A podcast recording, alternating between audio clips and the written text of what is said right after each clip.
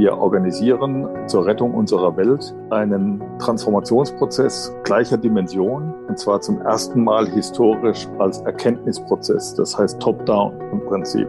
Wir haben eine Erkenntnis, eine kollektive Erkenntnis und wir steuern jetzt um.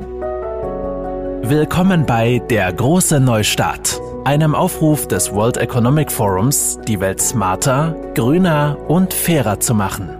Unterstützt wird die Initiative in Deutschland von Publizistin Sibylle Baden, die sie mitnimmt auf eine Reise in ein neues Wirtschaftsmodell. Heute begrüße ich Dr. Peter Kurz, den Vorsitzenden des Global Parliament of Mayors. In Den Haag geboren, versteht sich das globale Bürgermeisterparlament als Leitungsgremium von und für Bürgermeister aller Kontinente. Sie teilen die Vision, in der Bürgermeister gleichberechtigte Partner beim Aufbau einer globalen Struktur für eine nachhaltige Welt sind. Sie fordern einen Sitz am globalen Entscheidertisch. Warum? Städte sind der Maschinenraum der globalen Wirtschaft. 54 Prozent der weltweiten Bevölkerung lebt hier. Sie erwirtschaften 85 Prozent des gesamten Bruttonationaleinkommens und sind verantwortlich für 80 Prozent der CO2-Emissionen. Peter Kotz ist Oberbürgermeister der Stadt Mannheim. Er ist im Präsidium des Städtetages Deutschland und Präsident des Städtetages Baden-Württemberg.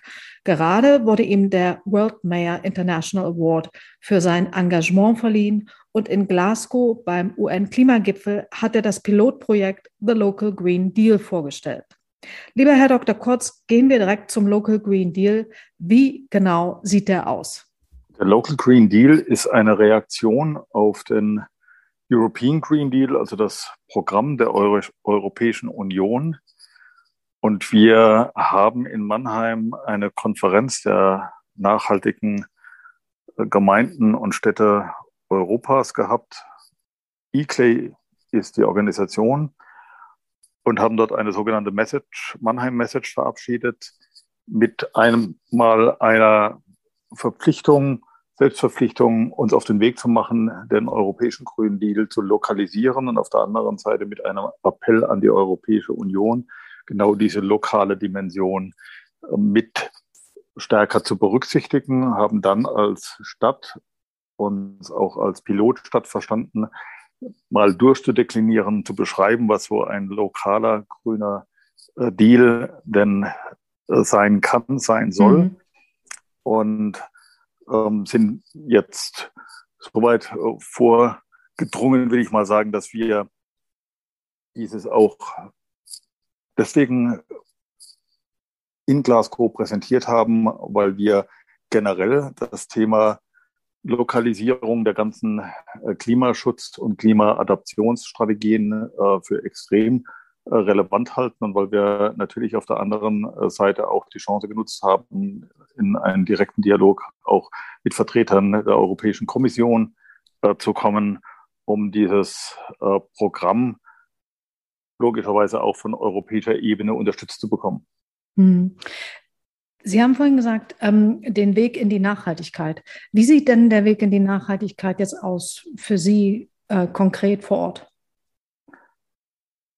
Wir haben zunächst einmal tatsächlich auch die UN-Nachhaltigkeitsziele für uns versucht zu konkretisieren, indem wir ein Leitbild, ein konkretes Leitbild für Mannheim mit Bürgerinnen und Bürgern in einem großen Partizipationsprozess auf Basis der 17 Nachhaltigkeitsziele beschrieben haben, haben daraus auch Ziele abgeleitet, die vielleicht ein bisschen ähm, leichter, weil es auch weniger äh, sind, greifbar sind. Sieben Ziele für die, für die Stadt, die basieren auf den Nachhaltigkeitszielen. Und wir sehen den Local Green Deal jetzt auch als eine weitere Konkretisierung. Das heißt, in diesem ähm, Programm äh, und gleichzeitig Prozess, also es ist beides, es ist im Grunde genommen ein mhm. Rahmen und ein Prozess. Das ist jetzt auch nicht abgeschlossen. Das, was wir da äh, vorgestellt haben, sind wir, Analysen, die wir äh, durchgeführt haben und die eine Bestandsaufnahme beinhalten.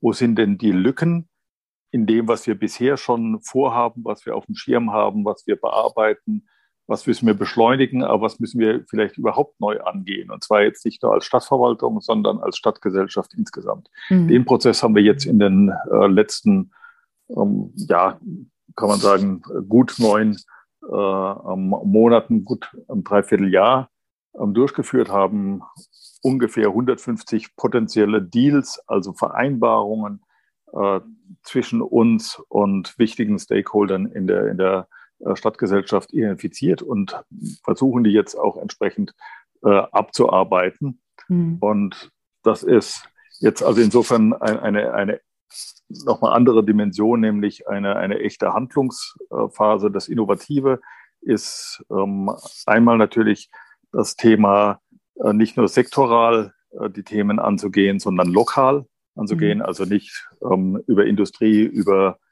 ähm, Gebäude, über Mobilität äh, zu reden, sondern tatsächlich die Dinge vor Ort ähm, ganzheitlich zu versuchen anzugehen, das mhm. partizipativ äh, zu entwickeln und das Ganze zu verstehen, auch als eine Art, das ist unsere Hoffnung, Gegenstromverfahren gegenüber dem, was, der, was die Europäische Union macht.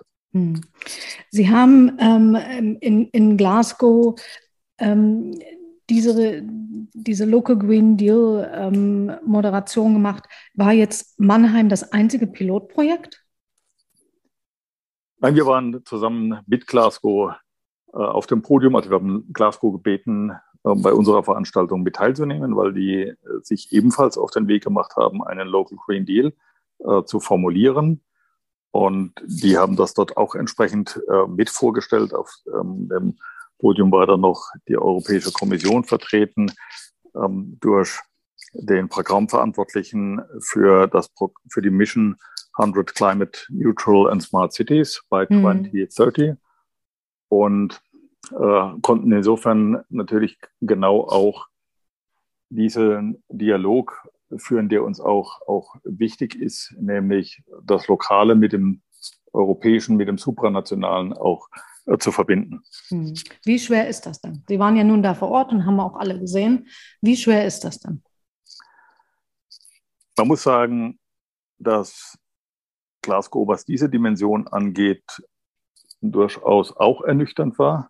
Also nicht nur von den Gesamtergebnissen, sondern wir sind eigentlich auf dem Status, was die Einbeziehung der kommunalen Ebene angeht, von Paris geblieben. Paris war ja insofern nicht nur was die Klimaziele angeht, sondern auch was die Governance angeht, ein Schritt nach vorne, in dem dort zum ersten Mal die Kommunen mhm. tatsächlich prominent erwähnt worden sind. Im vorletzten Entwurf der Abschlusserklärung sind die Kommunen gar nicht aufgetaucht. Also anstatt einen Schritt voranzugehen, wäre es sogar ein Schritt zurück geworden. Dann hat man mit viel Mühe und Mobilisierung verschiedener nationaler Regierungen. Wir haben uns dann auch nochmal über den Deutschen Städtetag an die Bundesregierung gewandt und gesagt, das kann so nicht bleiben. Jetzt sind die mhm. Städte wieder erwähnt in der Formulierung. Ähm, wichtige Partner sind die indigenen äh, Völker, sind die Zivilgesellschaft, sind Jugendliche und Kinder und die lokalen Gemeinschaften oder gemein, also die lokale Ebene. Ja, das, das ähm, ist aber sehr unbefriedigend, ja. Das, ähm, und vor allen Dingen ähm, zeigt es natürlich eines, man kommt nicht weiter bei der Frage, die ja eigentlich offensichtlich ist, Kommunen als das anzuerkennen, was sie sind, eine Regierungsebene ja. und eine wichtige Regierungsebene ähm, im globalen Maßstab. Wir werden einsortiert als NGOs, was widersinnig ist. Ähm, und äh, damit vergibt man natürlich eine, eine große, große Chance und all das, was mittlerweile ja auch immer wieder betont wird, wie entscheidend die lokale Ebene ist, was die OECD betont als Voraussetzung für Entwicklung, die Stärkung der lokalen Ebene. Wir kommen äh, bei dem Thema Klima Adaptionsmaßnahmen, insbesondere im globalen Süden, äh, ja an den Kommunen überhaupt nicht vorbei. Und da gibt es einen dramatischen Mangel an Ressourcen und an Zuständigkeiten für die Kommunen, überhaupt mit diesen Problemen umgehen zu können. All das ist auf der wissenschaftlichen, auf der politologischen Seite, auf der verbalen Seite ja durch und, und akzeptiert aber auf der dann im Ergebnis politischen Entscheidungsebene findet sich das in den Dokumenten nicht wieder und findet sich dann auch in einer echten Praxis, Governance-Praxis einer veränderten äh, nicht wieder. Und auch da in dieser Dimension, weil es wirklich eine Voraussetzung für Fortschritt ist, läuft uns die Zeit weg. Und da hat Glasgow uns jetzt keinen Schritt vorangebracht. Das, das finde ich jetzt ähm, sehr, sehr überraschend. Das, das wusste ich nicht. Ähm, dann ich springe mal direkt jetzt zu, ähm, zum Global, Global Parliament of Mayors, das Sie ja mitbegründet haben und dessen Vorsitzende Sie ja auch sind. Sie haben ja in diesem Jahr in, in Palermo, glaube ich, auch Ihre Jahressitzung gehabt. Da ging es ja auch um all diese Themen. Jetzt haben wir Global Parliament of Mayors und wir haben, glaube ich, weltweit in Asien, Afrika, Amerika große internationale Städteverbindungen. Warum ist, haben die keine richtige Lobby? Also es gibt natürlich jetzt auf der globalen Ebene ganz unterschiedliche Verständnisse der, der lokalen äh, Ebene. Das ist natürlich ein, ein großer Hemmschuh, dort zu einem, einem Konsens äh, zu kommen. Ähm, es gibt aber tatsächlich auch in den Staaten, die dem Grunde nach relativ starke kommunale Ebenen haben, auch eine Selbstständigkeit bis hin zur kommunalen Selbstverwaltung äh, haben, doch eine Unterschätzung der, der Bedeutung der Governance-Fragen. Das ist mhm. vielleicht nicht so bei dieser Frage so, das ist ähm, äh, generell so Voraussetzungen zu schaffen, dass Dinge auch funktionieren können, nicht nur auf einer programmatisch-inhaltlichen Ebene, sondern auf einer organisatorischen Ebene. Ähm, das ist immer wieder unterschätzt. Das kann man an, an vielen Prozessen ähm, sehen. Und das ist jetzt, hat jetzt nichts damit zu tun, dass bestimmte äh, Nationen jetzt das Thema einer lokalen Selbstverwaltung oder einer Eigenständigkeit äh, gar nicht äh, so kennen, das allein als administrative Ebene einer Zentralregierung äh, letztlich äh, sehen. Also insofern hat man, hat man äh, beides eine Grundunterschätzung und natürlich tatsächlich auch eine, ein unterschiedliches Verständnis, vielleicht auch eine Sorge logischerweise, äh, dort wo ich ähm, Macht ähm, zentralisieren äh, will, wenig demokratisch ausgestalten will, ist natürlich allein die eben De Dezentralisierung von, von Macht eine, eine Herausforderung.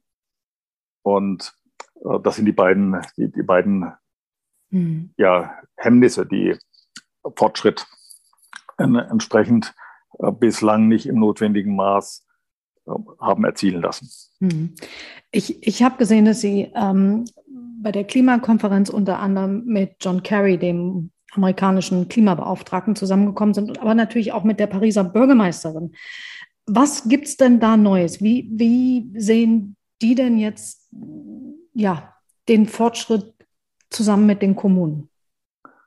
Also bei John Kerry muss man sagen, er hat an einem ähm, Frühstück teilgenommen mit, äh, mit Bürgermeistern, was zumindest überhaupt mal eine, eine Dialogebene äh, aufgemacht äh, hat. Mhm. Die Abschlusserklärung, wie gesagt, hat das im Ergebnis äh, nicht verändert. Man ist auch jetzt in dem Rahmen nicht auf die äh, Tiefe äh, gekommen, über diese äh, Fragen tatsächlich dann auch nochmal zu sprechen. Es ging also insofern eher um die allgemeine Einschätzung der Verhandlungslage und der Zielebene und was man dort erreichen kann. Die Einschätzung von Anne Hidalgo ist genauso ähm, wie ich sie gerade formuliert habe, natürlich äh, sehen wir alle als Kommunen, die übrigens in großer Zahl, jetzt nicht aus Deutschland, aber insgesamt äh, in, in großer Zahl äh, präsent waren. Es gibt eine Zahl von 1400 Kommunen, die dort präsent gewesen sein sollen in verschiedenen Formaten, aber eben nicht am Verhandlungstisch.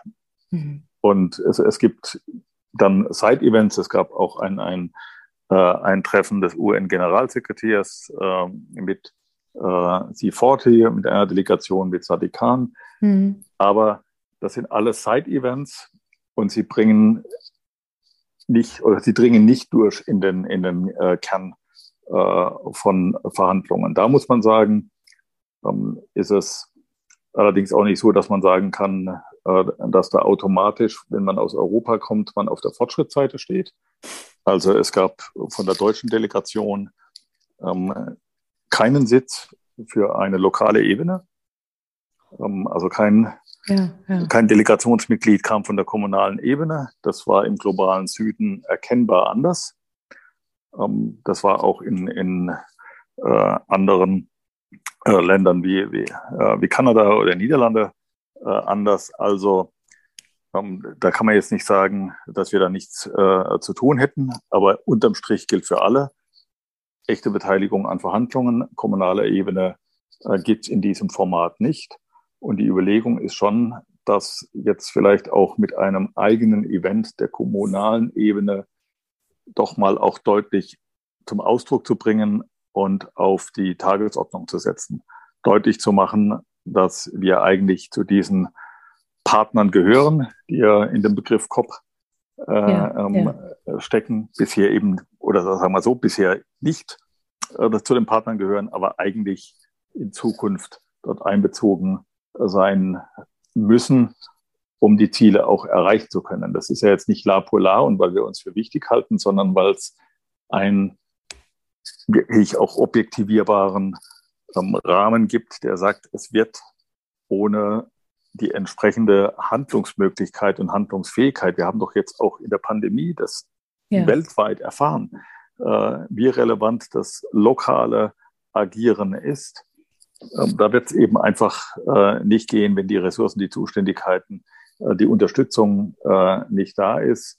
In bestimmten Konstellationen noch stärker bei der Frage Klimaadaption, Bewältigung äh, der Folgen, ähm, Vermeidung von, von zusätzlichen Fluchtbewegungen etc. Das braucht äh, dringend die Handlungsmöglichkeiten kommunaler Ebene, der Städte im Besonders, die ja dann auch nochmal von, von Zuwanderung, von explosionsartigem Wachstum, von informellen äh, Siedlungen äh, entsprechend äh, betroffen sind.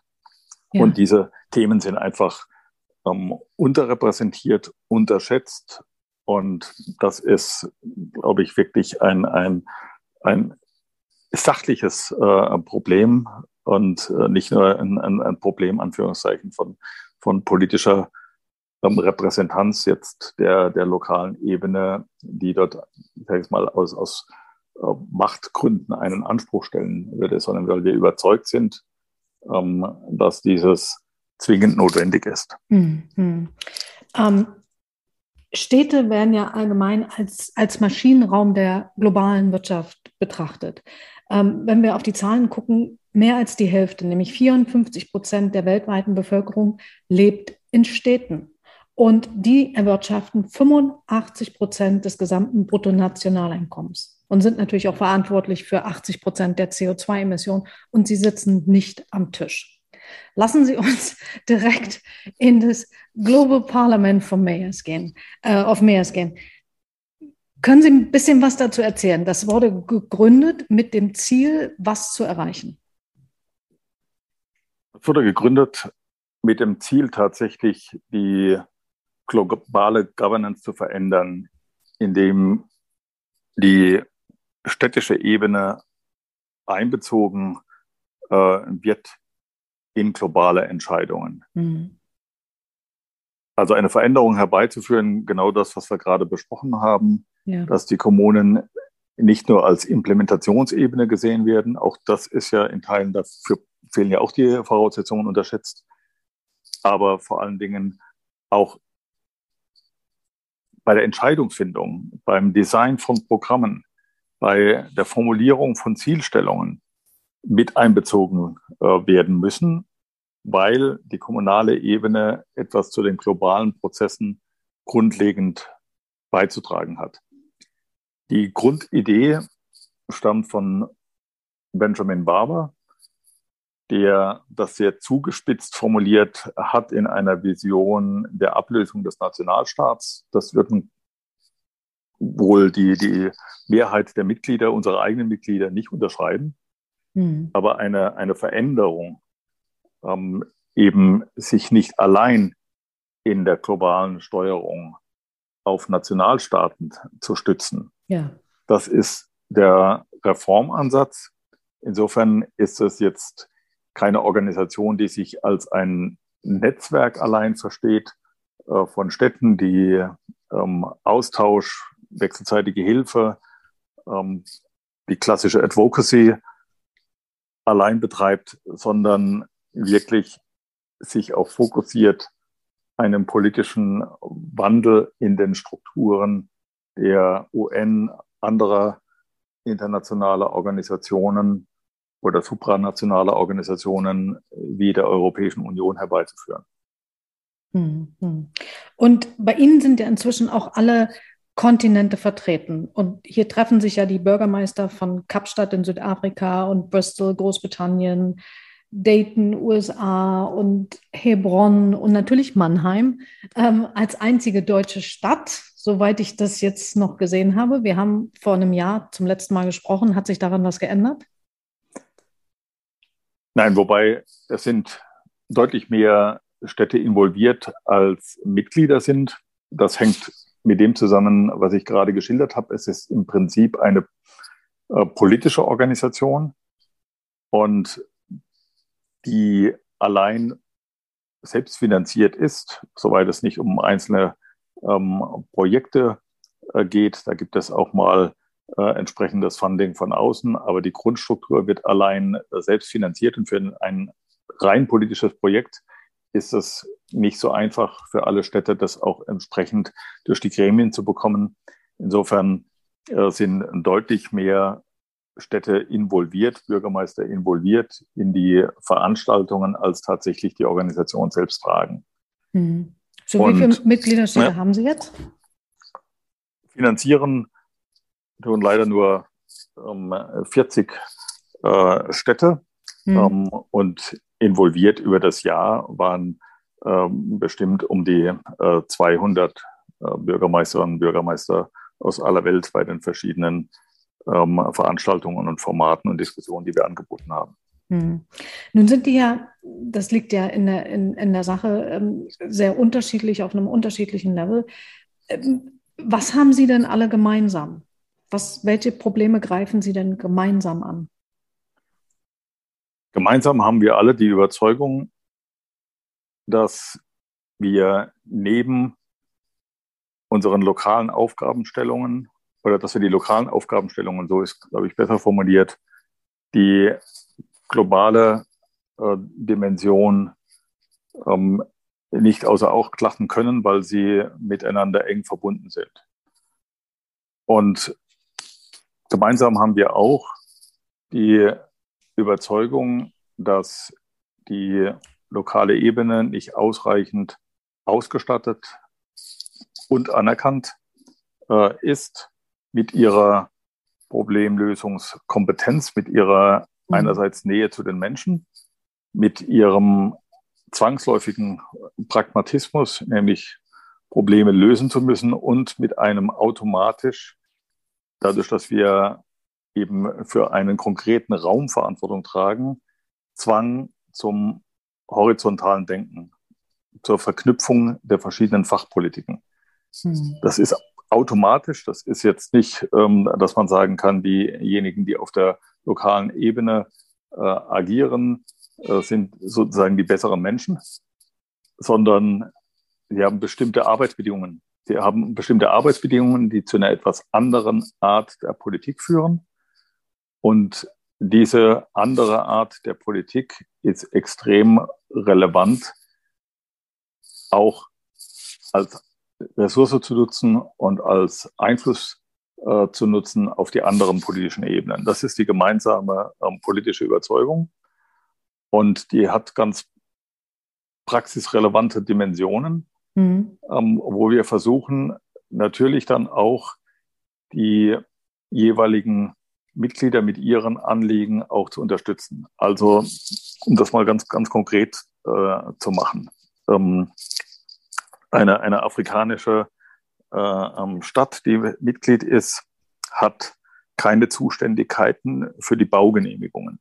Mhm. Ähm, das läuft über die nationale Ebene und sie haben damit keine Möglichkeit, natürlich zentral Stadtentwicklung ähm, zu steuern und insbesondere das Thema Klimafolgenanpassung ja. ähm, kann sie nicht selbst steuern. Also ganz akut waren auch wieder zu erleben, äh, Erdrutsch, ja. Erdrutsche ähm, äh, durch Bebauung auch an der, an der falschen Stelle, ähm, also katastrophale äh, Entwicklungen. Da geht es jetzt erstmal gar nicht um, um Ressourcen ähm, im, im klassischen äh, Sinne, sondern es geht um Zuständigkeit. Natürlich geht es auch um, um Kompetenzen, überhaupt äh, Stadtplanung entsprechend qualitativ betreiben zu können.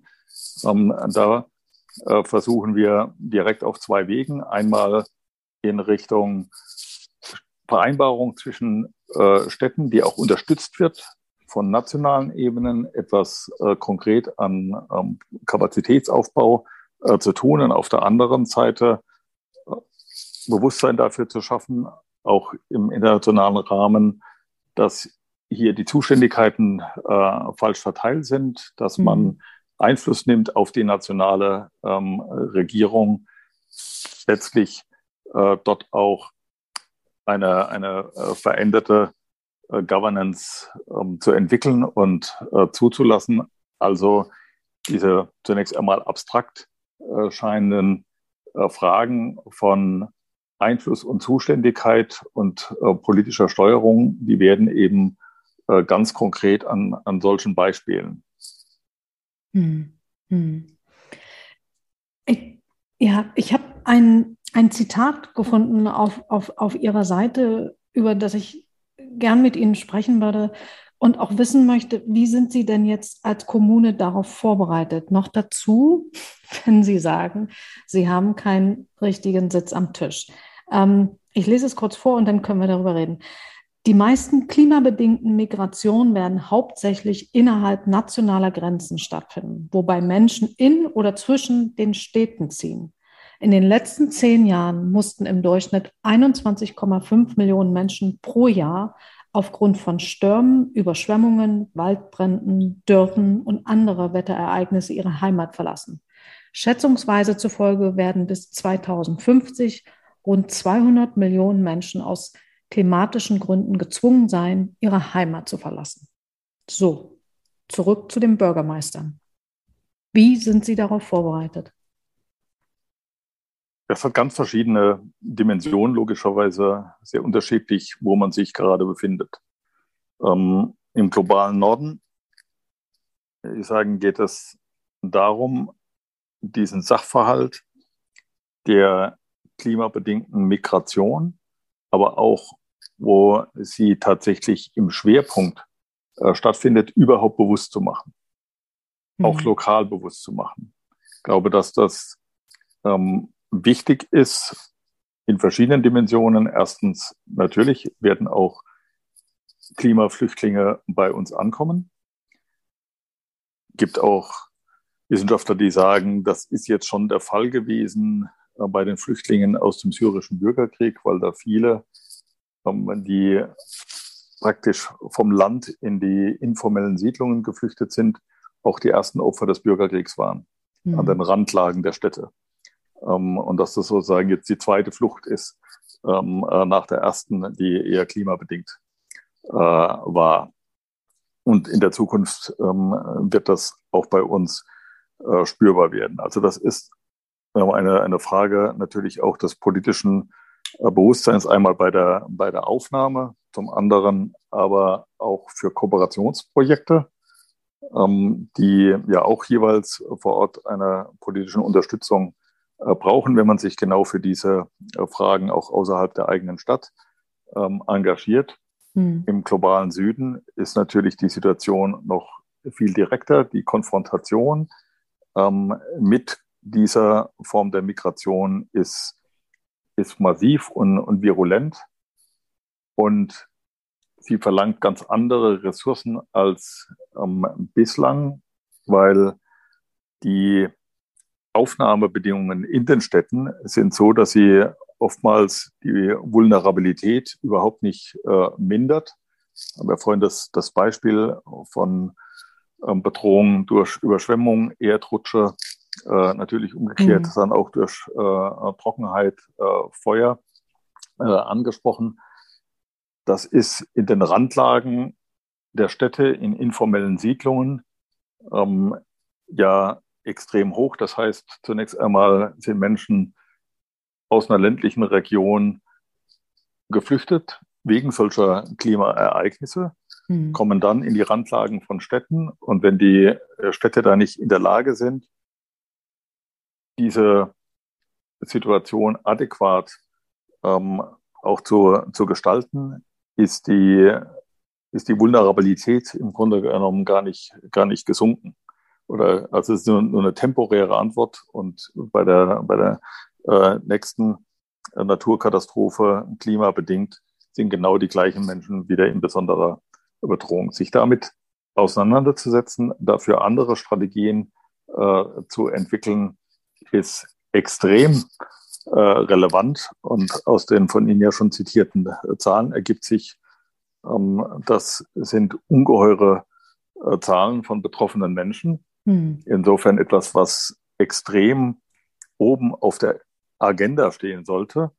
Wir haben versucht, auch das zu bewegen in Glasgow und haben einen sogenannten Call to Action äh, auch, auch ja. formuliert. Der, da ging es auch um das Thema überhaupt für diese Fragestellung Bewusstsein zu schaffen.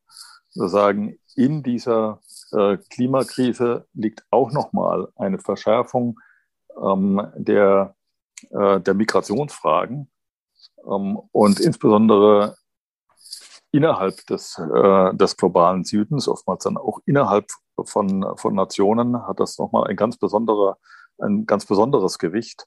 Und dieses Thema ist nicht ausreichend, wie so viele nicht ausreichend äh, adressiert und braucht dringend mehr Aufmerksamkeit, braucht dringend mehr, äh, mehr Unterstützung. Also insofern geht es nicht nur um die Bekämpfung des Klimawandels, sondern natürlich auch um das Thema Klimafolgenanpassung.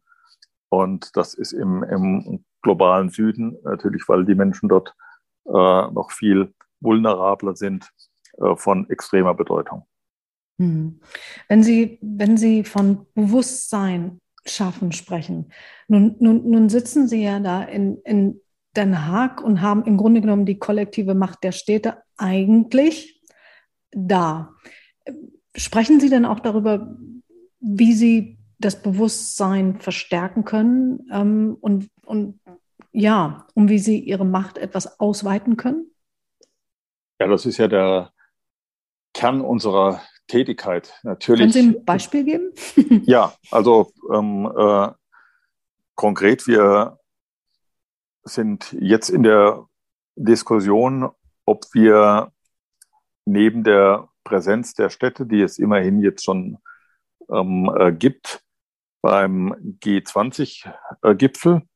Und da geht es ja genau um das Thema, die Themen, die uns wichtig sind, auf die Agenda zu bekommen, äh, Bewusstsein jetzt nicht nur in der eigenen Bevölkerung zu schaffen, sondern natürlich vor allen Dingen bei den politischen Verantwortlichen. Hm. Ähm, und die nächste G7-Veranstaltung wird in Deutschland sein. Und wir versuchen jetzt genau auch hier die kommunalen Themen mit auf die Tagesordnung äh, zu bringen. Die Fragestellungen, die wir gerade eben angesprochen haben, ähm, auch die Situation im globalen Süden bei G7 rechnen wir uns deswegen Chancen aus, weil das alles demokratisch verfasste äh, Staaten sind mit einer grundsätzlich, in Japan haben wir im Augenblick eine etwas gegenläufige äh, Tendenz, aber grundsätzlich mal, Anerkennung der kommunalen Ebene, einer demokratisch verfassten kommunalen Ebene. Insofern ein Kreis von Staaten, die erstens natürlich über ähm, eine enorme wirtschaftliche Macht verfügen, auch über einen politischen Einfluss verfügen und gleichzeitig aber auch starke, präsente kommunale Ebenen kennen und haben. Sodass das ein Format ist, von dem wir hoffen, ähm, dass wir dort eher durchspringen können.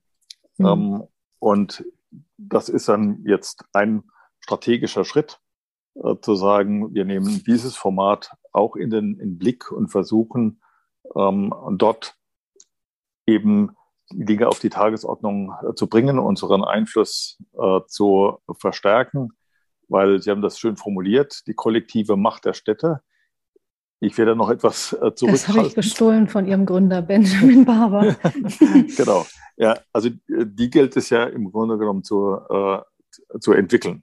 Ja. Ähm, und ja, und, und eben äh, genau auch zu identifizieren, an welchen Stellen und in welchen Formaten wir eine Möglichkeit haben, äh, genau sie auch sichtbar zu machen, sie weiterzuentwickeln und tatsächlich eben auch als, als Machtfaktor auch wahrgenommen zu werden.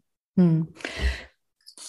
Aber Herr Dr. Kurz, wenn Sie jetzt sagen, ähm, im, im, Grunde genommen hält jeder Nationalstaat an, an seinem Einfluss, an seiner Macht fest, will nicht abgeben. G7 ist ja nun ähm, die Spitze des Eisbergs davon.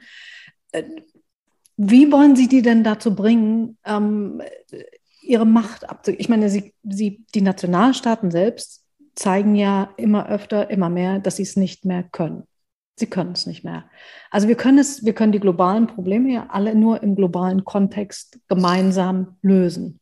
Eigentlich wissen das auch alle und die Praxis, wie Sie jetzt Glasgow beschrieben haben, sieht ja nun völlig anders aus. Warum sollen die jetzt Macht abgeben? Ob das jetzt G7, G20 ist? Jetzt kommen wir mal sozusagen zu der, zu der vollen Seite des Glases. Ähm, und da würde ich sagen, es, es gibt einen signifikanten Fortschritt im, im Diskurs. Das ist tatsächlich die Ziele, also grö größerer Konsens im Bereich der Ziele und eine höhere Bereitschaft, sich tatsächlich auch an Erfolg messen zu lassen. Mhm. Und das ist aus meiner Sicht die einzige Chance und der Ansatzpunkt, äh, tatsächlich auch über diese Governance-Fragen äh, zu reden. Das habe ich vorhin schon mal angedeutet, eben nicht aus einer Situation heraus, die einfach die Machtfrage stellt, mhm. sondern aus einer Situation heraus, die Machtverteilung, Gestaltungsverteilung, ähm, Zuständigkeit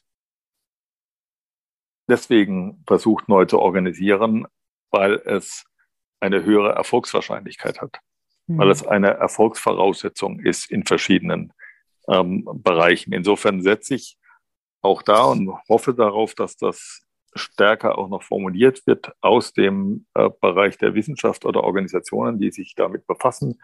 Stichwort OECD, mhm. die das analytisch teilen und wo ich hoffe, dass das stärker auch akzentuiert wird im Sinne einer, einer Beratung in Richtung, was ist die richtige Strategie zum Erfolg? Ja. Und da wird man zwangsläufig, nach meiner festen Überzeugung, dazu kommen, dass man an der Frage kommunaler Selbstverwaltung weltweit, an der Frage ähm, Design von Programmen, Diskussion mit der kommunalen Ebene, Nutzung der Erfahrungen der kommunalen Ebene nicht vorbeikommen wird. Hm. Sie haben ja auch auf Ihrer Seite ähm, die digitale Revolution. Also wir sind ja immer weniger äh, an Orte geknüpft, um etwas bewegen zu können. Das World Economic Forum hat vor einer Weile ähm, sich natürlich auch den Städten mal gewidmet und hat gesagt, die treibende Kraft hinter dem Nationalstaat war die industrielle Revolution. Und nun macht die digitale Revolution genau das Gegenteil. Sie stellt nämlich den Nationalstaat in Frage. Müssen Sie vielleicht neue Stakeholder suchen, um dem etwas entgegenzusetzen? Sprich, mit der Wirtschaft, mit internationalen Foren zu sagen, nee, wir brauchen jetzt hier den Platz am Tisch. Bündnispartner, ich habe ja schon die Wissenschaft angesprochen, hm. sind natürlich für, für uns extrem relevant. Und insofern ist die Frage, die Sie stellen, äh, sehr äh, berechtigt. Den Versuch ähm, gibt es oder ähm, erste zarte äh, Ansätze. Aber in der Tat ist die, der Dialog jetzt über diese Frage auch mit der, mit der Wirtschaft oder mit äh, entsprechenden Organisationen äh, noch nicht so in Gange, dass wir da jetzt davor wären zu sagen, wir gewinnen wirklich Bündnispartner aus der Wirtschaft für unsere Anliegen. Hm. wenn wir mal in, in, in Richtung größere Städte, Metropolen ähm, gucken, Sie haben in Ihrem im, im Global Parliament auch ähm, ein Papier dazu, dass zum Beispiel ganze Nationen äh, im Pazifischen Ozean stehen vor der totalen Zerstörung durch den Klimawandel. Ähm, Sie sprechen darüber, dass mehr als 800 Millionen Menschen in Küstengebieten leben, die weniger als 10 Meter über dem Meeresspiegel liegen.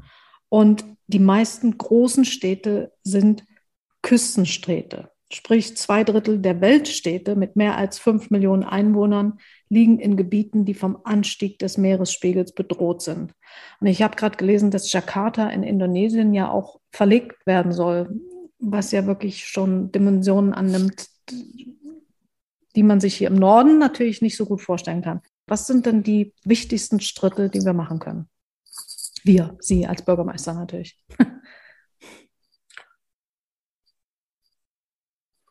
Wenn wir an, an dem Beispiel nochmal anknüpfen, der, der Migration, der unmittelbaren Bedrohung von, mhm. äh, von Siedlungsräumen, da muss man sagen, dass diese, diese Fragestellungen auch, was ist das Zukunftsmodell von, von Siedlungsräumen, zwar auf der Tagesordnung steht schon äh, recht lange. Leipzig-Charta hat schon eine Fortschreibung. Also was ist unser Modell äh, von Stadt? Mhm. Und jetzt natürlich kann man sagen, das ist ja, ähm, wenn ich unmittelbar jetzt bedroht äh, bin und über Verlagerung von Städten nachdenken äh, ähm, muss, jetzt keine unmittelbare Antwort. Aber ähm, ernüchternd ist ja, dass wir nach wie vor jeden Tag in eine ganz andere Richtung unsere Welt weiterentwickeln, als sie beispielsweise in der Leipzig-Charta beschrieben ist. Mhm. Das heißt, in weiten Teilen der Stadt, äh, der Welt wird nach wie vor Stadtplanung betrieben, im, ja, in der Annäherung eigentlich an die alte Charta von Athen, die fordistische Stadt, mhm. ähm, äh, die Trennung von Funktionalitäten und das ist aktuelle Realität. Und wenn man unterwegs ist, wird einem das dann oftmals mit Stolz vorgeführt, dass man ähm, irgendwo ein, ein, ein großes Wohngebiet aus dem Boden stampft, mhm. ähm, mit rudimentärer Anbindung über öffentlichen Nahverkehr, ähm, ohne eine Struktur, die tatsächlich Arbeiten und Leben zusammenführt, sondern die tatsächlich eine, eine reine Wohnschlafstadt ohne wesentliche äh, sonstige Infrastruktur äh, vorsieht. Und da steht man dann doch irgendwo fassungslos daneben und denkt, mhm. ähm, das sind Investoren, ähm, äh, das sind Entwicklungsorganisationen, ähm, äh, da sind die unterschiedlichsten Ebenen von Politik mit involviert und wir machen erwiesenermaßen Falsches weiter, jeden Tag. Und da rede ich jetzt noch nicht über die, über die informellen äh, Siedlungen, wo es, wo es gar keinen ähm, strukturierten Steuerungseinfluss gibt. Das ist dramatisch. Mhm. Und ähm, also ähm, da sind wir jetzt wieder ähm, bei der leeren Seite des Glases. Ähm, die Diskrepanz auf, auf der Ebene zwischen, zwischen Erkenntnis und realem Tun die ist jetzt würde ich sagen, äh, dort noch deutlich größer wie im Bereich CO2-Vermeidung. Ähm, aber das sind genau die Strukturen, die deutlich machen, dass eine reine Fokussierung auf das Thema CO2-Vermeidung hm. und eine Strategie, die sagt, ich organisiere die Welt genauso, wie sie bisher ist, ähm, nur jetzt mit erneuerbaren Energien. Hm. Das, das kann also nicht ansatzweise aufgehen. Hm. Ähm, und insofern sind wir dann wieder bei dem, äh, bei dem Begriff der Nachhaltigkeit, bei einem breiteren Ansatz, wie wir eingestiegen sind, auch zum Thema European Green Deal. Hm. Es geht eben um, um weitere Dimensionen wie Ressourcenverbrauch ähm, insgesamt äh, senken. Dazu gehört natürlich auch das Thema äh, Landnutzung, da gehört dazu äh, die Konzeption, wie bin ich denn in der Lage, tatsächlich nachhaltig äh, Städte äh, zu entwickeln. Und wenn wir in, in, in diesen Fragen nicht wirklich entschiedener einen ähnlichen Prozess äh, entwickeln, wie jetzt zumindest mal für das Thema CO2 gelungen ist, ähm, dann werden wir aber am Ende auch ähm, die Frage des Klimawandels äh, nicht adäquat äh, bearbeiten können. Also wir müssen unseren, unseren Scope doch noch mal äh, deutlich erweitern auf die angesprochenen Fragen und noch äh, weitere und dort eine ähnliche, ein ähnliches Bewusstsein von Dringlichkeit entwickeln, äh, wie das jetzt doch einigermaßen zu CO2 gelungen ist. Jetzt muss ich Sie das aber trotzdem noch mal fragen. Also es wissen ja im Grunde genommen alle Mitglieder der Gesellschaft von der Politik der Nationalstaaten über die Städte, über die großen Organisationen, was die großen Probleme sind. Das wissen wir ja aber schon sehr, sehr lange. Jetzt haben wir denn auch mit Paris gesagt, wir wollen jetzt auch was machen. Das geht nun wieder schleppen. Wie Sie sagen, Glasgow war dann eher schon wieder nicht so großartig. Wo ist denn hier der Schlüssel? Ich, ich habe jetzt wirklich ein langes Problem zu erkennen. Wo ist denn der Schlüssel? Wo hakt das denn ganz genau? Nein, die Überschrift über alles könnte man ja formulieren als du musst dein Leben ändern. Ja. Das ist die härteste Übung, äh, die härteste Übung, die es äh, gibt für Menschen und für hm. Systeme. Mhm. Und ähm, also eine, eine, das muss man ja klar sagen, das, worüber wir sprechen, ist historisch ohne Beispiel. Wir mhm. sprechen über eine letztlich industrielle, wirtschaftliche Revolution oder postindustrielle äh, ähm, ja. Revolution, die einerseits eine Dimension hat, die eine Ähnlichkeit hat, ähm, nämlich die Digitalisierung, wo man sagt, okay, die geschieht äh, letztlich nicht top-down, sondern technikgetrieben, äh, marktwirtschaftlich äh, äh, getrieben, äh, disruptiv ähm, in, in, in Teilen. Und wir haben eine andere Dimension, eine zweite Dimension, die jetzt im, im Vordergrund steht, nämlich oder mit im Vordergrund steht, im politischen Prozess zu sagen, wir organisieren zur Rettung unserer Welt einen Transformationsprozess gleicher Dimension, und zwar zum ersten Mal historisch als Erkenntnisprozess, das heißt top-down hm. im Prinzip. Wir haben eine Erkenntnis, eine kollektive Erkenntnis und wir steuern jetzt um. Hm. Und greifen damit tief ein. Es gibt, weiß nicht, ob diese, diese Zahl stimmt und wie man sowas messen kann, aber ähm, habe gerade äh, gehört, dass sich sagen 80 Prozent des Lebens über die industrielle Revolution verändert hätten. Ja. Ähm, also mhm. das Alltagsleben der Menschen. Mhm. Ähm, damals. Und dass diese Dimension jetzt ähm, ähnlich ist.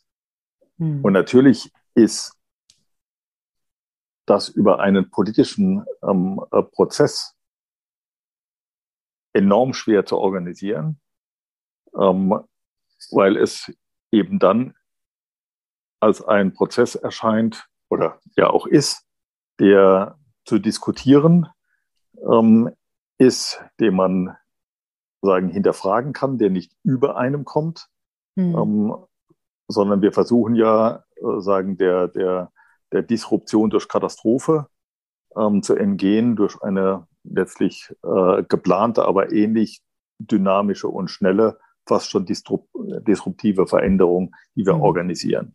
Das mhm. ist, muss man wirklich sagen, historisch ohne Beispiel.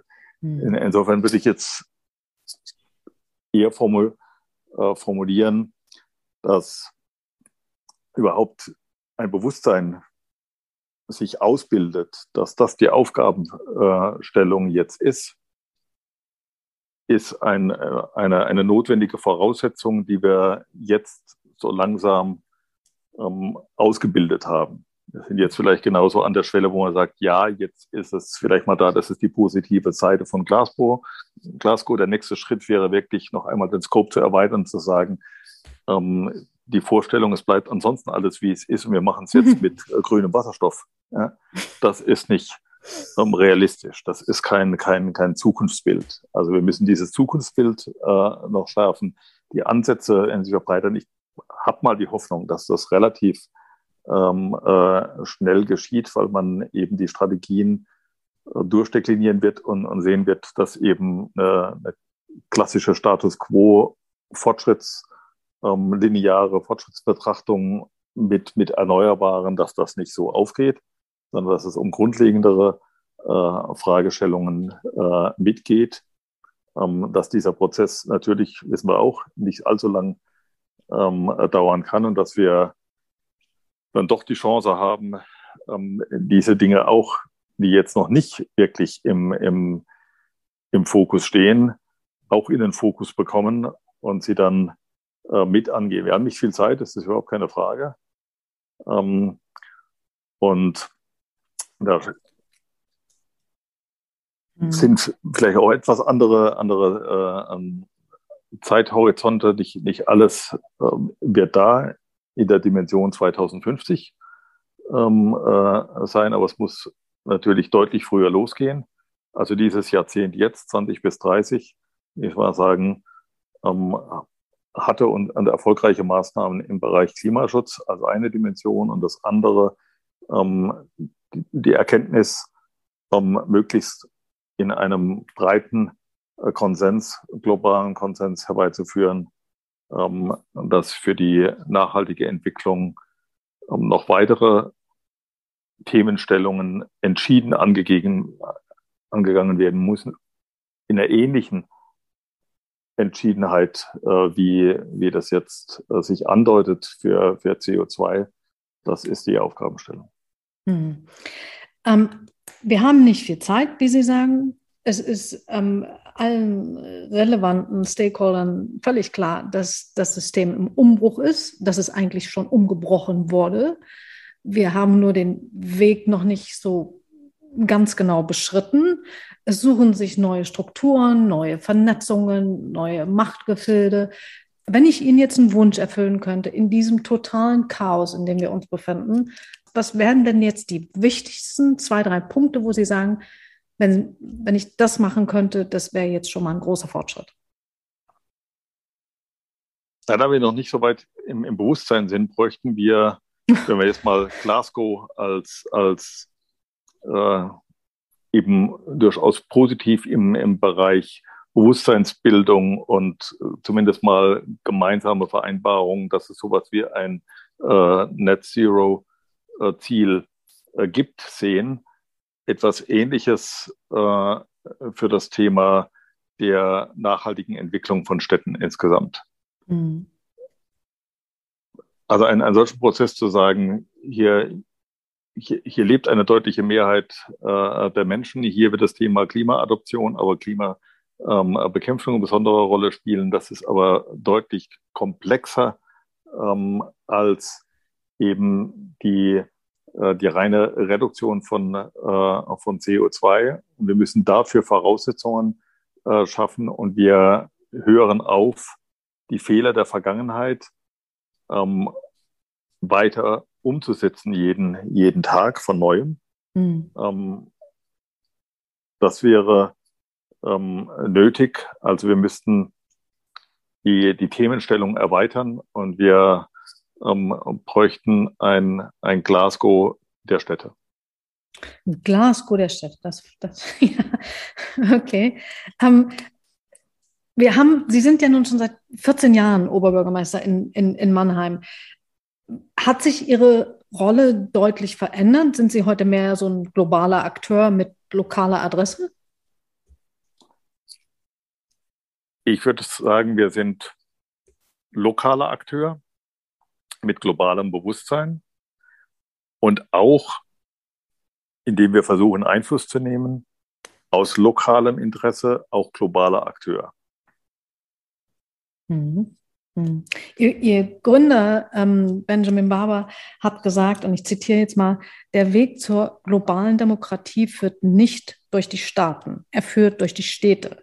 Die Demokratie wurde in der antiken Polis geboren, ich glaube, ich kann sie in der globalen Kosmopolis wiedergeboren, kann, sie kann in der globalen Kosmopolis wiedergeboren werden. Sehen Sie das ähnlich? Ja und nein. Also richtig, die Stadt als Labor, als natürlich eine andere Form von Community- und Nähebeziehungen, die Demokratie befördern lässt. Da stimme ich zu. Jetzt muss man sagen, dass wir konfrontiert sind über die sozialen Netzwerke auch in den Städten mit einem äh, Verlust von Vertrauen und einer Gefährdung von Demokratie, wo man sagen muss, die Städte sind ähm, ähnlich konfrontiert auch wie die nationale Politik. Und ein Ausgleich ist ein, einer deutlich kleineren Kommune, ist im Dorf, in der Kleinstadt noch eher möglich, dadurch, dass die persönliche Beziehung der politischen Ebene zur Bevölkerung insgesamt natürlich in einer ganz anderen Weise gegeben ist. Mhm. Die Städte werden auf der anderen Seite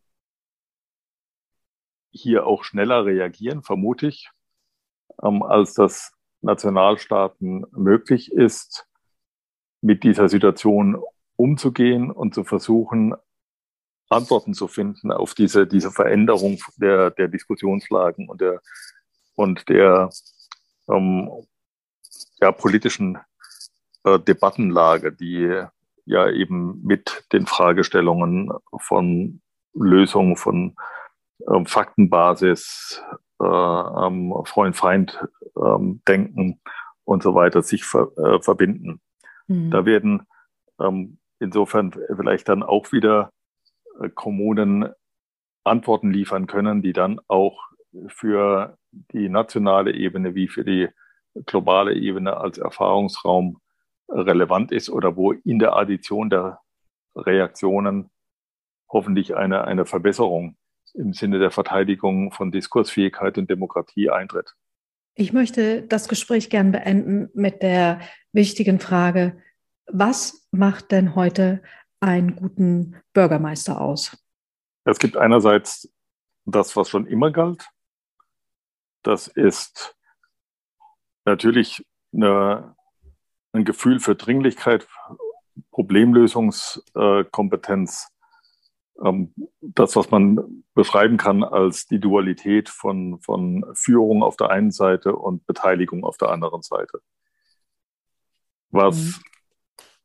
glaube ich, neu dazugekommen ist, ist, was die Finnen Humble äh, Government nennen. Mhm. Also ein, ein Bewusstsein für die ja, Vorläufigkeit der Erkenntnisse, also ein höheres, ein, ein, ein was sich auch mit dem Begriff Agilität äh, verbindet, also ein höheres Maß von, ähm, von Aufnehmen, von Vorausschau, von Aufnehmen äh, anderer äh, Gedanken und Korrekturfähigkeit. Mhm. Das ist das, was ich sagen würde, unterscheidet vielleicht den den guten Bürgermeister, die gute Bürgermeisterin des Jahres 2021, ähm, von denen also 91 wäre damals vielleicht auch nicht falsch gewesen, war aber nicht ganz so dringend. Hm. Glaube, hm. die, die, diese Form, ähm, ja, wie es damit eben zum Ausdruck kommt, der Bescheidenheit, ähm, äh, eben offen zu sein äh, für Korrekturen, für Lernprozesse, ähm, für Anpassungsstrategien, äh, das ist deutlich äh, relevanter und äh, wichtiger geworden. Hm.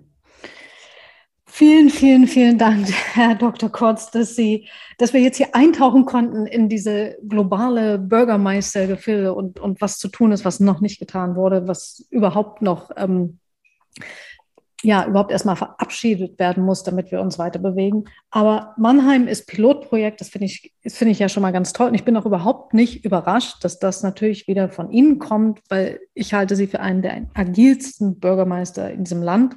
Und es wäre wirklich toll, wenn Ihnen viele, viele folgen würden. Herzlichen Dank fürs Gespräch und alles Gute für Sie und Ihr Parlament. Ich bedanke mich auch. Der große Neustart. Ein Podcast von Publizistin Sibylle Baden zum gleichnamigen Aufruf des World Economic Forums. Weitere Informationen erhalten Sie auf www.weforum.org oder auf sibyllebaden.com.